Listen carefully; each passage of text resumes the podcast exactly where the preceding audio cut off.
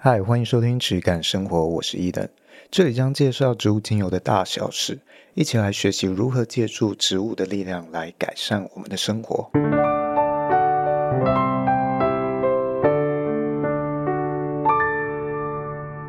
欢迎收听今天的质感生活，我是伊登，我是轩。好，今天呢，因为轩他的，你那边是不是有一点背景噪音啊？对对对，就是有那个冷气，老式冷气运转的声音，所以请大家见谅。好，所以大家如果觉得有点噪音的话，还请不要见怪，我们尽量在后置或者是这个声音的处理上去压低它。好，那。今天节目开始之前，是不是有评论的留言？是，就是八月四号有一个人他在 Apple Podcast 上面有留啊、呃、五星好评，然后他的主题是推推推，那内容是写说从 Podcast 中学到很多精油类相关知识，整体节目听下来也得到很舒服的感受，值得推荐。哦，谢谢，像这样的鼓励都会给我们很大的一个动力。对，那我其实最近也发现，因为我其实一直没有很常去看这些评论留言的东西。嗯，那我是有一次到了 Apple Podcast 上面去看，就是直接到它的 iTunes 上面吧，哎，才发现，哎，其实它这个五星好评很多，但好像是要有呃留言，我才会看得到。才会看得到有一个通知在我的后台这样子哦。Oh. 呃，如果大家有什么样的想法，你可以多加几句话，这样子，哎，我就可以知道，我就也许在节目上会帮你念出来。你有什么样的问题，我也尽量会去帮你解答。或者是想要单纯讲一些鼓励啊，或者是想要跟我们讨论的，我们都很欢迎。我们不会不会说要只接受其中一种言论。这样子，嗯，没问题。那今天我们来聊一下，呃，今天的主题呢是有一个客户他在询问我有关中医方疗的事情哦。我们先来朗读一下他这封信的内容好了。嗯，主要呢，他就是在讲他可能会有一点彷徨，他想要找一个可以系统化去学习方疗的方向，但是呢。他又对于这种可能成分分析之类，他会有一点点的不信任，不确定那个是不是他想要的。哦，因为他是比较偏向感受类的这一方面，好，他想要去从这方这方面去切入。那他就觉得说，哎，中医方疗是不是比较好？我们就会从这一点呢去讲解一下我对于这件事情的看法。OK，那为了不曲解他这个原因呢，我会先朗读一遍他这个信件中部分的内容。好，那我们就直接，我就直接开始朗读哦。我假日一直在寻找如何有系统的学习精油这个知识。在网络上看到许多 NAHA 认证或者是 IFA 认证的芳疗师课程宣传，但我自己有个声音告诉我，是否应该从中医角度切入精油知识才对？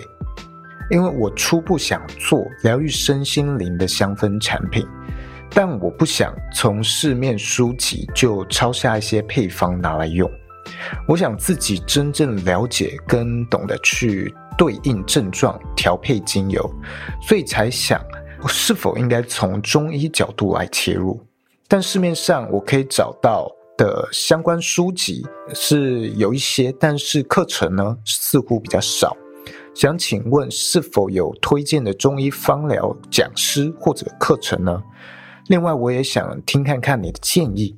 从芳疗认证切入，跟中医角度切入这两种方式，你觉得有怎样的不同？你会怎样引导想深入了解精油的人？该如何有系统的学习呢？这个我相信这是一个非常大的题目。嗯，那当然也是非常好的一一个题目。我觉得应该听过我 podcast 的人会有蛮多有这样一个彷徨。就是哎，好像什么东西都有背后水很深呃的一些对不确定性呃，让让原本坚信的东西，甚至已经付钱上的一些课程，会觉得哇很迷茫。我这些东西我不知道什么东西该相信，什么东西不行。嗯啊，老实讲，其实直到今天我走了这么长的一段路程，我仍然是处在一个这样的状况。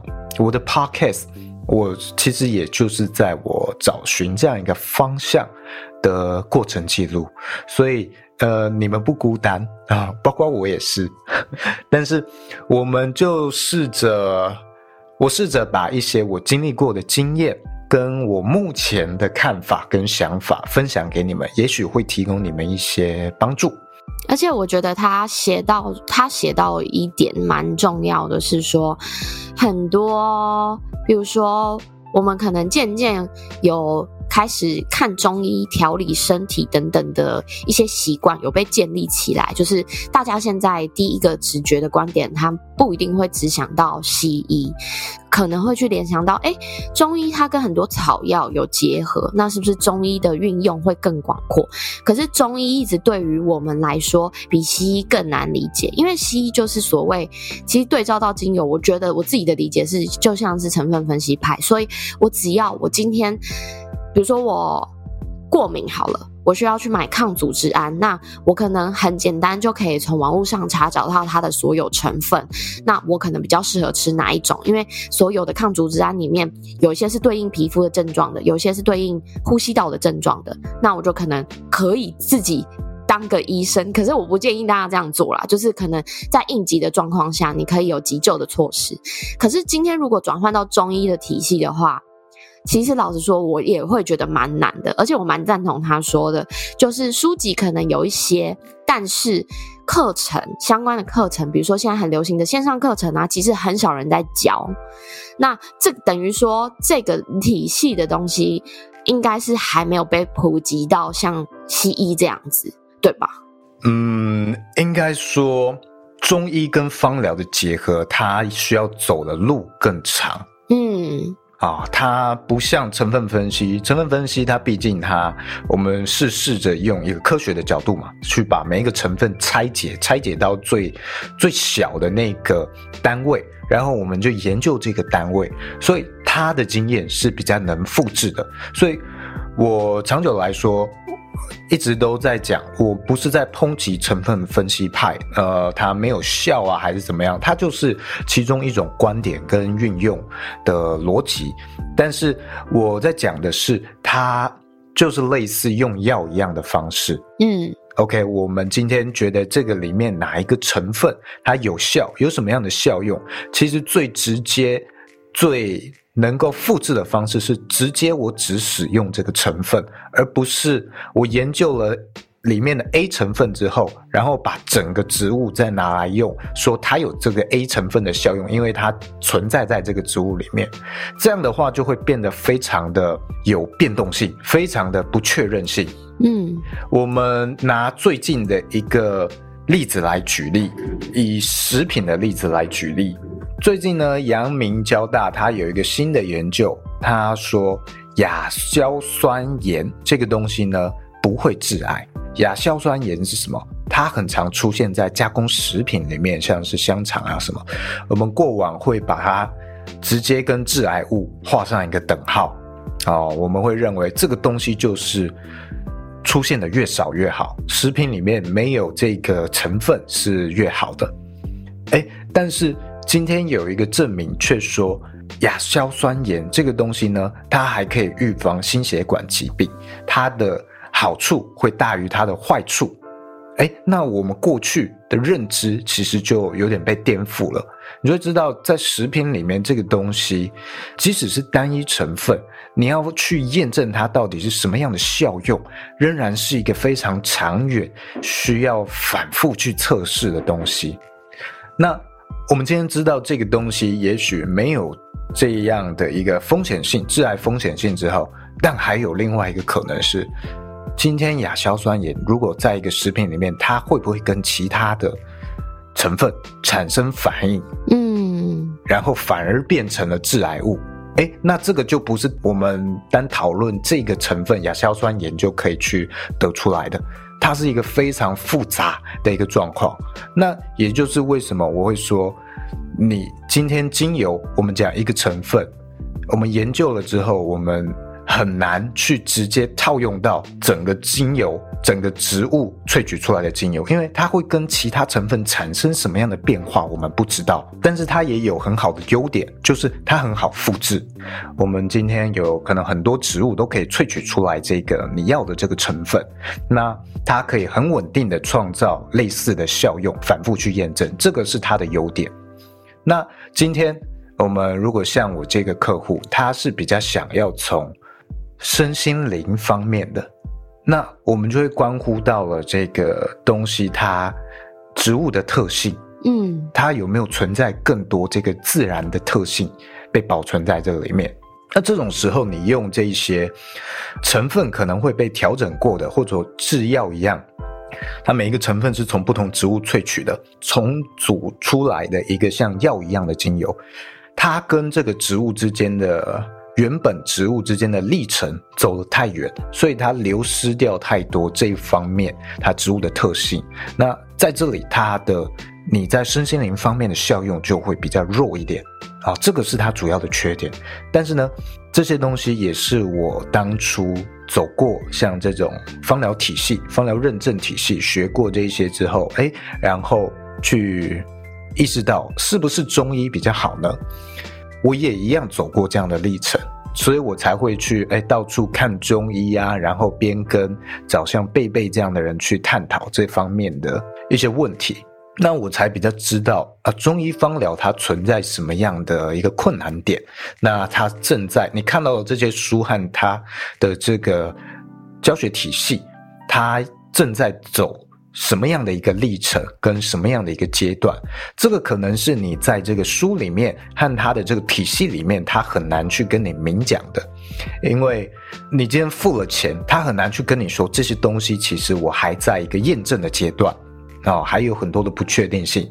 但我们今天就稍微介绍一下我看到的东西，然后你在未来看到这些书和这些呃教学的时候，你可以去了解、判断说，哦，原来他现在是在这样的一个阶段。嗯，OK。首先呢，中医方疗的体系比这个成分分析派的体系发展的要短很多。像我大学的时候，我的毕业制作，因为我是设计系的嘛。我大学毕业制作的时候，其实我做的主题也一样，也是精油。那那时候我做的精油是结合什么？我结合五行，那也就是中医的其中一个理论。那那时候我是对于中医这些东西是可以说没有任何了解。那那时候我去买中医方疗相关的书，非常非常少，在博客来上面搜寻，可能不到五本可以买。那那时候我就全部都买，然后全部都翻，全部都看。那你会发现很多东西其实是。拼拼凑凑，你会觉得中医的理论跟精油的理论在这个书籍里面是很没有融合在一起的。讲中医的时候讲中医，讲精油的时候讲精油，但是他们很难融合在一起啊，就各说各话的感觉。对对对，他会边介绍一点中医的理念、中医的概念啊，例如五行啊，还有五行人个别金型人、火型人怎么判断啊，讲阴阳啊什么的。但是到了精油的时候，哎，跳很多，又开始说，哎，精油是怎么样被蒸馏，怎么样炼制。那真的到了这个疗效效用的时候，他突然蹦跳出来说，啊、什么精油啊，姜精油，它就是什么味啊，什么性，它就是热性，它是什么味啊，甘啊，苦啊，什么什么的，哎，他就直接写出来。那其实中间大家要意识到的一点是。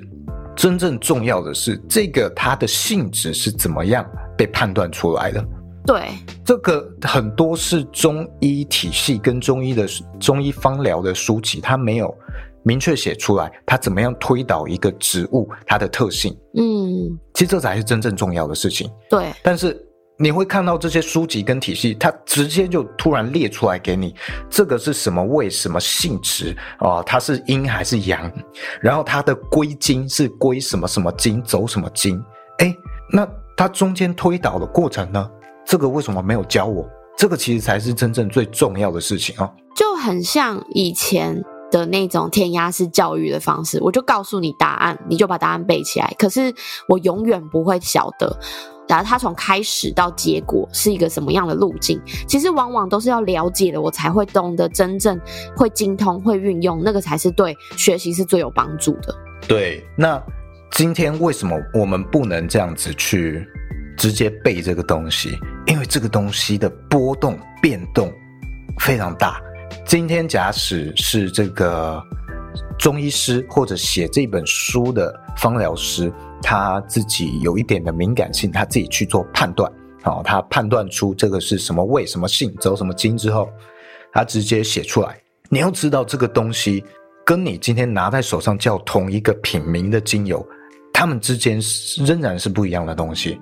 你不同的产地、不同的蒸馏方式，都可能会影响到它的这些。特性啊会不一样，而且偏差有可能会到很大。像呃，我们今天人参在韩国种的，在中国种的，在这个加拿大种的，每一个人参啊，它都叫做人参，但是它之彼此之间的差异是很大的啊。甚至你同一个品种、同一个学名，它在不一样的地方种。那它的效用也一定会不一样，都会影响到它的特质，甚至说，哎，你今天在平地种这个植物，跟你在六百公尺以上，嗯，比较寒凉一点的地方种，哎，你成功种植成功，栽种成功，栽培成功，那你种出来的特性，你就会有了一个六百公尺啊，一个海拔，它应该要有的特性会附加在这个植物上，所以。叫同一个学名，叫同一个品种，并没有办法直接去锁定所有的这个品种、这个学名的植物都是这样一个特性。还有一点，我们很常会忽略到的就是，今天学名我们常用的二名法的学名，它是没有办法判断你今天用这个是在用这个植物哪个部位萃取的，这个差异很大哦。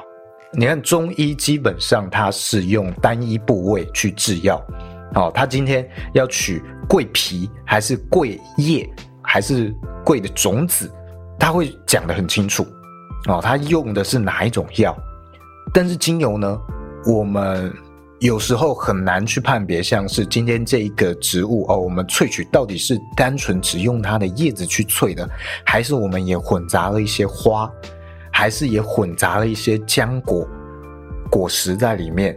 其实我们很难真的去追究每一个植物，追究到那么深。我们在书籍上面看到，当然这些萃取部位都会写得很清楚明白啊，写的啊什么呃天竺葵就是用叶子萃取的啊，什么植物啊这个杜松就是用这个浆果去萃取的。但是实际你到了这个制造层面去看的时候，他们要去分离出某些植物的特定部位，有时候那个人工是非常非常昂贵的，你要花非常多时间去分离。那他们为了方便，有时候呢就是会整个整个的去制作，好像是杜松，我的客户他是野生摘取，那他是浆果再加上了一些枝叶。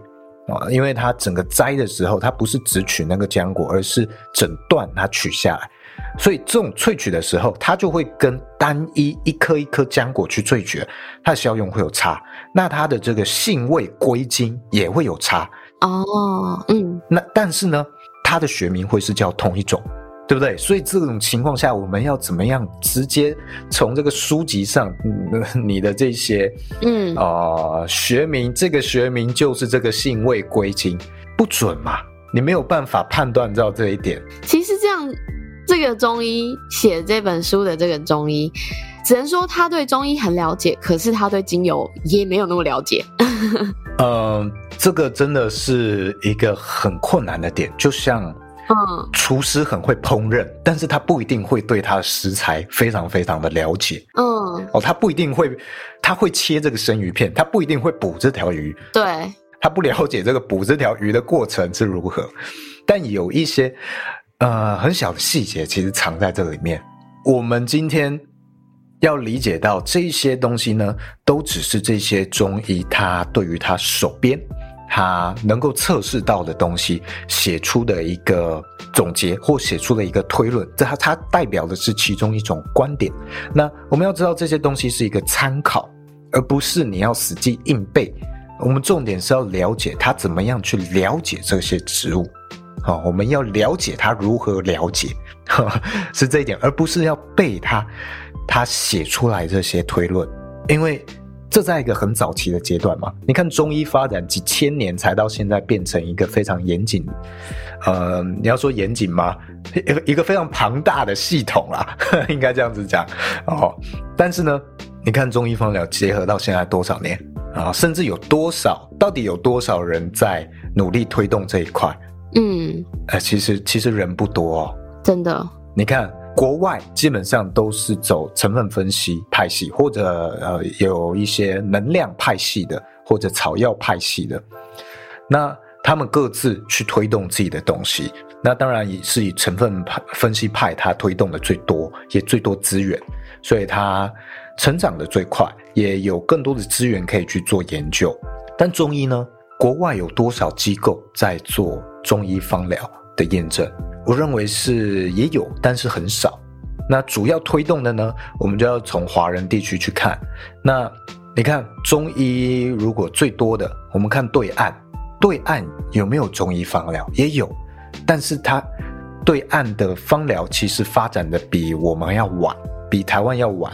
这块它的推动就没有那么快，所以其实主要全球在推动中医芳疗的其实是台湾呢。其实蛮酷的，因为这个好像跟大家的认知可能不太一样。就像我的生活经验是这样，就是我爷爷是中国人嘛，因为我妈妈那边是四川，呃，四川人。那我爷爷，比如说他可能听到我前阵子得了新冠啊，然后他就会说。我寄莲花清瘟给你，他们就会用像莲花清瘟，就是他们那种科学中医的方式做出来的药。然后比如说，可能我有时候会有一些过敏的问题啊，或什么，爷爷就会很热心的从中国寄药来。虽然我不知道这个是合不合法的啦，但他就会爱子心切，爱孙女心切，他就会说，哎，要寄什么寄什么。然后基本上那些药。就是你看到那个药，其实都是药丸的样子，可是它全部都是用中药做出来的，就是所谓的科学中医这样子。那他们其实，除非今天真的是因为要动手术还是什么，才会去大医院看西医。但他们平常保健的方式，全部都是看中医，然后去中药房拿药材啊什么回来自己煎等等的。所以感觉他们应该才会是去推动这个的人。结果没想到，其实台湾比较多人在推动。那我刚刚又想到啊、呃，还有一个也会去推动这一块的是日本啊、呃，但日本我就我的过去的理解，他们是叫做汉方。嗯，对，汉方在这个日本，它的普及度其实是比台湾要低非常非常多的。嗯，就是他们会有食疗的概念，这个我们中医里面食疗的这种概念，但是呢。他们生病的时候比较不会去看这些中医啊或汉方的东西，所以这个普及度是有差的。哎，其实你这样讲，韩国也是，对，韩国也是。可是韩国就比较有一点好笑，他们叫韩医院。他们不是汉方，他们是韩医院。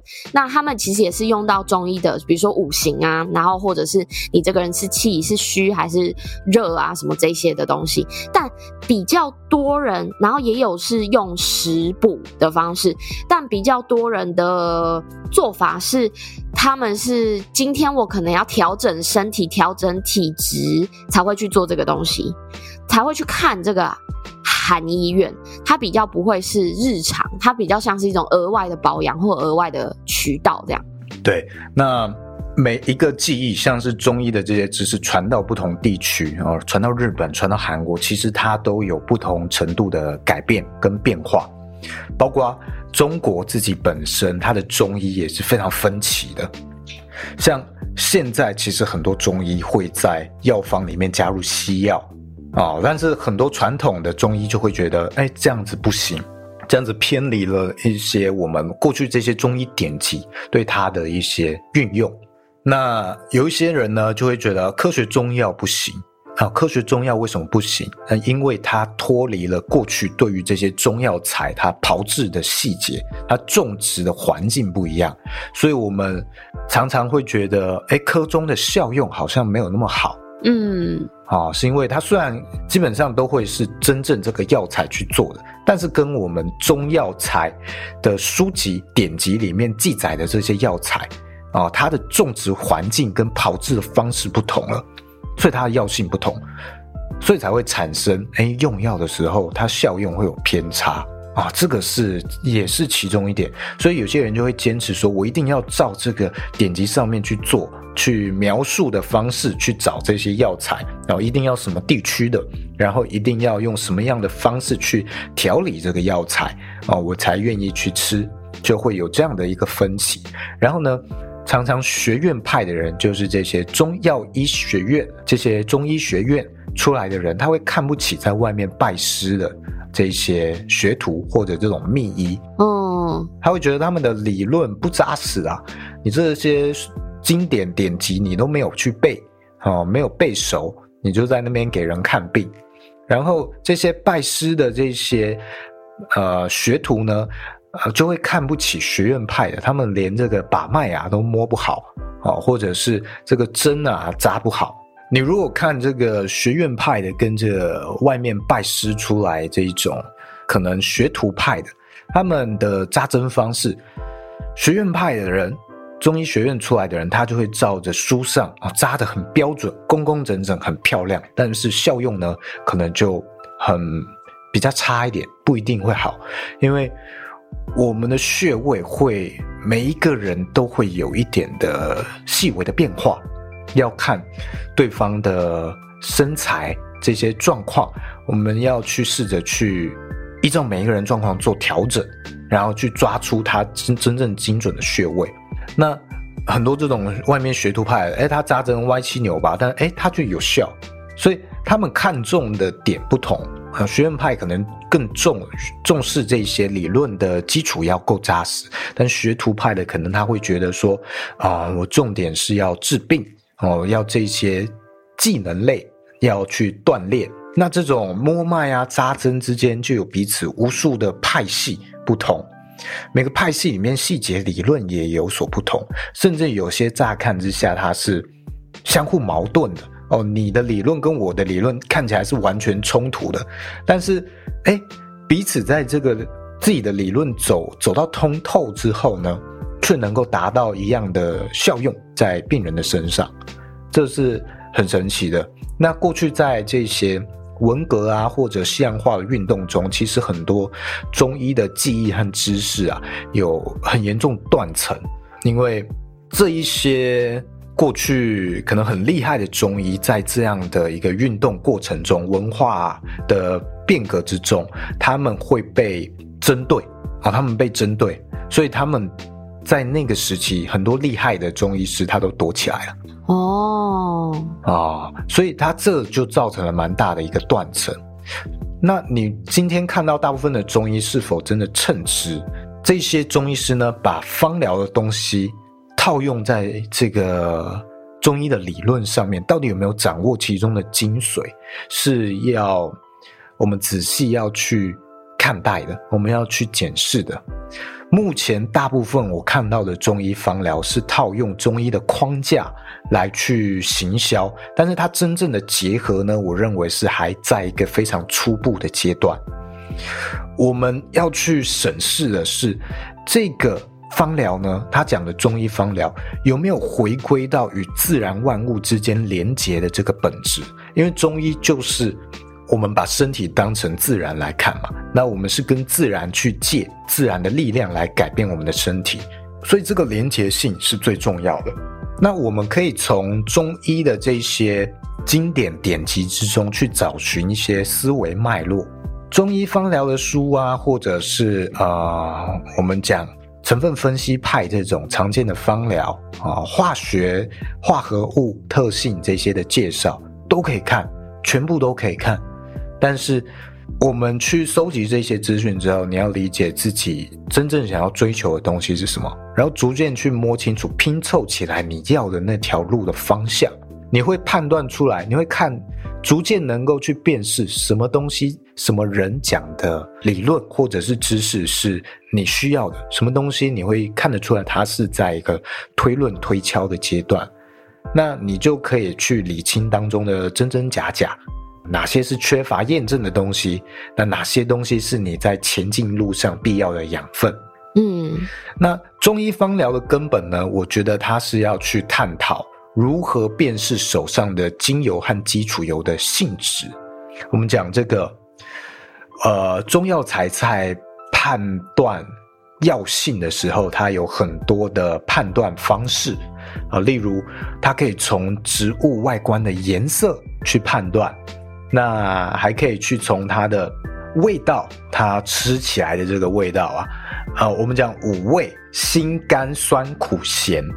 那这些东西是中药材讲的，它吃下去的这个味道感受。那你直接套用到中医，呃，这个精油上的时候呢，你究竟是怎么样去套用的？你是把精油拿来吃吗？哦，这个是我会想要去理解这些中医师在写这些他的胃的判断的时候，你到底是怎么样去判断这个东西的？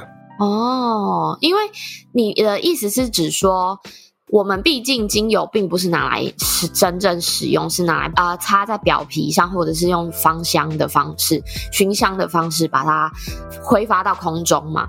那但是相较于中医的中药材这个部分，中药材就一定会是让我们，哎，也不一定，就是可能比较常用的方式就是要食用，所以会不会这个表现上面其实会有一定的差别，对不对？对，当然我们最早其实是从这种中药材的口尝的这个味道去得知的。嗯，那后来是实际上我们用药的效用去确认的，但这个效用确认，我们要去确认它的这个性质，其实是要花蛮多时间去验证。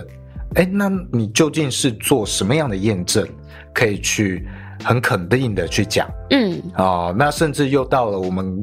前面讲的，每一个精油都叫做薰衣草嘛，彼此之间它的特性是会有差异的。那你是同整了多少的经验才得出这样一个结论的？这些就是我会好奇的地方。所以我会说，你去背这些写出来的是最最最最最不必要的事情。是。好，我们去理解它怎么样推敲。我认为这个中医方疗，它最好的方式应该是要能够教你怎么样去辨识，怎么样去辨识哦，它的味是什么，它的性啊，温凉寒热，它是哪一种特性？那升降浮沉，它是哪一种特性啊？你直接可以每一次接触到精油，接触到基础油之后，诶，每一个学员你都可以自己反复去判断，锻炼一下自己的敏感度。那。这件事情如果能够去建立一个机制、一个体制的话，那我们就不局限于任何的学名、任何的职务了。因为每一个学员，你就是一个验证的、验证的最小单位。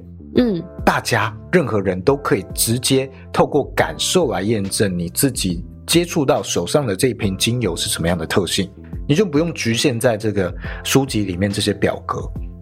我会加入一些赖的，像讲精油的一些赖社群，那里面就常常有一些人在问说，哎，什么什么病可以怎么样去去选择精油啊？哦，然后有人会用这个成分分析派的方式去讲嘛，哦，可以用什么什么精油啊？有人问为什么的话，就哦，它里面有什么什么成分或许会有效，那 OK，但我们今天。也有人会讲到说，哦，可以去用什么什么精油，因为它什么归经是怎么走，它走什么经，这种时候就要意识到这里面可能存在的不确定性，包括成分分析也是一样。嗯，今天成分分析里面讲到的这个成分有没有用，其实叫同一个精油，它的成分波动也很大，它到底能够发挥多少的效用，其实很难这样子去评断。今天我们像中医这样子，中医方疗这样子的一个推论的状况下，那如果大家都只会去背，你说你今天为什么要在这个症状用这支油？然后你得出的结论是因为某一本书里面这样子去写，啊，某一本中医方疗的书里面，呃，第几页第几段这样子去写，你把这个当成了你用精油的理由，这件事情是绝对错误的事情。我很明确的可以跟你讲，这件事情是一个错误的事情，因为这些基本上都是拼拼凑凑的资讯，需要反复去验证，它是不确定的一种方向，它是需要你去验证的推论而已。包括成分分析派的也是哦，成分分析派写出来的一些精油效用也是哦，都是一样的哦，所以不要去背。对，而且更何况在写这些书籍的时候，书籍是因为作者他可以有很大的掌控权，就是写出他想要表现的内容嘛，所以他可以不要附任何的佐证，或者是如果他没良心点，他可以不要附任何的佐证或者是任何的数据给你。但今天假设是他写论文，那这些东西。他的数据怎么来的？他怎么得出这个结果的？那我们都要去证明说，诶，我是试过了多少次，或者是我用什么样的方式，然后把数据的都记载在论文上面，这样才是正确的做法。所以书籍，大家在看书籍的时候，可能都要有这个观念先建立起来，你才知道我们可以参考，但是不要全拿。对啊，那今天到底这些？老师或机构写这些书或教学，他有没有用到一个论文等级的考究方式或严谨方式？像我们今天讲一个数据啊，一个研究，它要有二十九个样本，至少要有二十九个样本，它才会有最基本的一个证明效用。那你今天去讲一个疗效效用的时候，你有没有收集到这样的样本数？我认为大部分的情况是没有的。写这些书的。这个时空背景大概是如何？很多时候都是别人的论文啊，抄一抄。你去看这个书的最后，通常都会有很多的引用、参考的。嗯，我们不能说它是抄啦，但是大部分的资讯都是引用别人而来的，是，并不是他自己的观点论点。那你实际去看这些论文的时候，即使是用论文的角度这么严谨，仍然他会遇到我们讲的。同一个植物，它在不同的产地、不同的环境背景、萃取部位不同，都会造成偏差，结果的偏差是，所以非常困难。我们要这样子去直接总结一个东西的效用，非常困难。你看中医总结收集了数千年的数据之后，变成现在这样，你要用短短几十年的时间去走完中医这样一条路吗？几千年的路吗？我觉得是太自大了一点啊。对。那像其实我之前也问过贝贝，就是之前我们我常常去询问的啊，这个对中医非常有见解的的人，那他可以很快速的去判断说，哦，他用一些比较敏感的部位去测试这个精油接触在肌肤上的质地。啊，那他可以很快速的跟我讲出一些大概的感受啊，他感受到这个他是凉啊，还是他感受到热啊什么的，这些是当下可以判断的基本的判断。那你可以再去推敲他可能是走什么经，但是我问他，我们如果要写书，写一本啊有关于中医他这些药性的书的话，他需要做多久的研究？他认为一支精油可能要五到七年左右，他才有办法比较确定。哇！即使能够在当下做这样的一个基础的推敲，但还是要有很多的样本数去做佐证，最基本的佐证要做。你才能够这样子去讲出来，不然你就只能说这些东西。你写一本书，你就只能说，哎，这些东西是你在什么样的情况下去推敲出来？那你的精油、你的植物是什么样的产地？你如果能够知道的话，它是什么样的部位、什么样的生长环境、什么样的萃取条件，这些记录下来，那它才有一些参考性。但也只局限在这样状况的一个植物。所以哇，这真的是一个非常复杂的一件事情。对，那我们就要知道说，这些机构你觉得它是不是一个合格啊，或者是一个比较有参考价值的教学者？那我们就要知道他这些资讯是哪里来的，你怎么样去推敲出这些资讯的？怎么样推敲出这些东西，这个才是最值得学的一个部分。嗯，那如果它并不存在这样一个推敲的机制的话，那我就认为或许它不是那么值得去学习。是，就其实放到我们周遭来讲，一个生活经验好了。当你今天有一个朋友，他可能跟你讲了一件事情，然后诶，你觉得很有趣，你就追根究底的问他说，诶，那你怎么知道这件事情的？那如果今天他给你的回答是，我就是知道。你会不会觉得这件事情的幸福度很低？就突然对刚刚他对你讲的那件事情，突然打一个很大的问号。但如果他今天的回复是，他侃侃而谈，他告诉你说：“哎，我今天在哪一本书或者是什么什么上面看到什么什么什么，或什么研究上面知道这件事情，就觉得哦，你就会把这件事情记得更深刻，而且也会了解得更透彻。那这其实才是真正好的学习方式。我为什么会说不要去背这些别人？拼凑出来的疗效资讯，因为它有一天很有可能会像这个亚硝酸盐一样，它在某个时间点会把你颠覆、被推翻。那你现在花这些时间去背，你会有一种好像抓住了一个浮木之浮木一样，然后你会越讲越越背越用越信服它，你会。说服自己相信这个东西，你未来就很容易在使用精油的时候产生偏差，而且你在还没用到一个精油，你就会对它有先入为主的观点，是会造成你判断错误。所以我认为任何的一个教学基础啊，任何的体系，它最基本的应该是要去教学你怎么样去辨识你手上的精油精油的特性。嗯，对对对，而不是只有从学名上面。嗯，听过我的 podcast 就知道，学名是存在多么不精准的一些判断过程。嗯，所以它并不是一个你能够抓住死抓住不放的一个圣旨。是啊，它是会产生非常多的偏差，包括成分分析也是嘛，会产生非常多的偏差。不同批次之间，它的单一成分就有可能会超过啊、呃，我觉得超过十 percent 以上的变动也是有可能发生的。嗯嗯，那这种时候。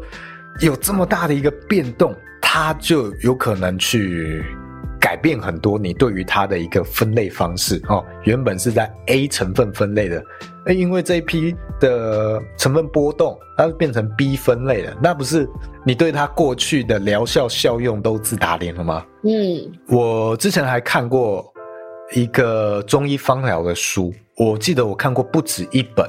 用这样的方式去做分析，就是他用成分分析的方式去分析精油，然后把每一个成分啊，一八氨油醇啊、阴之类的，那每一个成分都去列它是阴还是阳，然后它最后加总起来哦，因为呃阴大于阳，所以这是一支阴性的精油。哇，这个我觉得，这个我觉得，我先不说，如果以中药材来说，这是不是一件？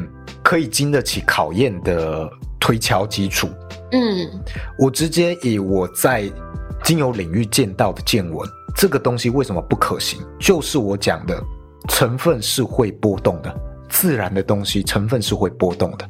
那你今天如果差了非常多啊，每一批次差了好几趴、好几十趴的这个成分变动不同的时候，哇，那原本一支阴的精油，它还甚至可以变成转阳，下一批变成阳性的精油吗？所以这个是很荒谬的。我们看这些，如果你要用中医的角度去看，你一定是以整体去看，整体去看这个精油的表现。你越猜会越搞不清楚状况。哦，这个是其中一个跟大家分享的观点啊，可以给大家做一些参考。嗯，基础的一些判断依据去检视你今天要看到的一些，无论书籍或者是教学。那至于到底怎么样是一个最好的方式呢？我认为没有最好，就看怎么样的方式适合你。是。那我自己也是在这个路上。不断的探索，就像我说的，我我也只是一个探索者而已。我这些提供的也不是一些真理，就是我的走过的意见和想法。那大家也都可以跟我交流。我觉得可能或许是我们的教育方式，让我们很常在某一些时刻是想要知道答案是什么。哦，对。正确解答是什么？但其实，其实走到现在，很多不管是精油也好，不管是中医也好，或者是举凡到生活中的大大小小事，其实你都可以很了解的、很清楚的去看到很多事情不是只有唯一解答，它不是只有一个正确答案的。那这一点是可能是因为我们教育的方式让我们会有错误的想象，但。大家都已经长到这个年岁了，那大家一定要去很清楚的知道，其实没有什么事情是有正确解答，而且即便当下你得出了正确解答，可能在多年之后也都会被推翻掉，也不一定。其实现在很多科学上的的一些东西，或者是一些最新的理论出来，其实都是在推翻很多年前，或者是甚至是上个世纪的东西，它就是不断的被推翻。那当下它可能会是正确解答，但是你十年你放长远来看，那可能就不会是正确解答没错，我认为这些外面的系统化的教学，大家都可以上，但是你要明白自己真正追求的东西是什么。这些系统化的教学，它还是可以很快速带你入门，啊，它没有办法带你走得非常远，它就只是真的是一个入门。嗯，如果你需要一个入门的地方，那我觉得这些都可以上，没有关系，只是要注意说，我今天讲到这些东西，这些疗效是它的根本。啊，他真正要追求的东西是什么？是要了解怎么样去判断一个植物，你手上一个陌生的精油，要怎么样去判断它的效用跟特性？嗯，这个是最最值得学的。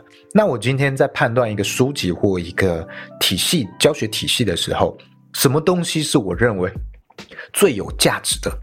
最有价值的，我觉得就是这个呃，教学者或者这个书写者，他。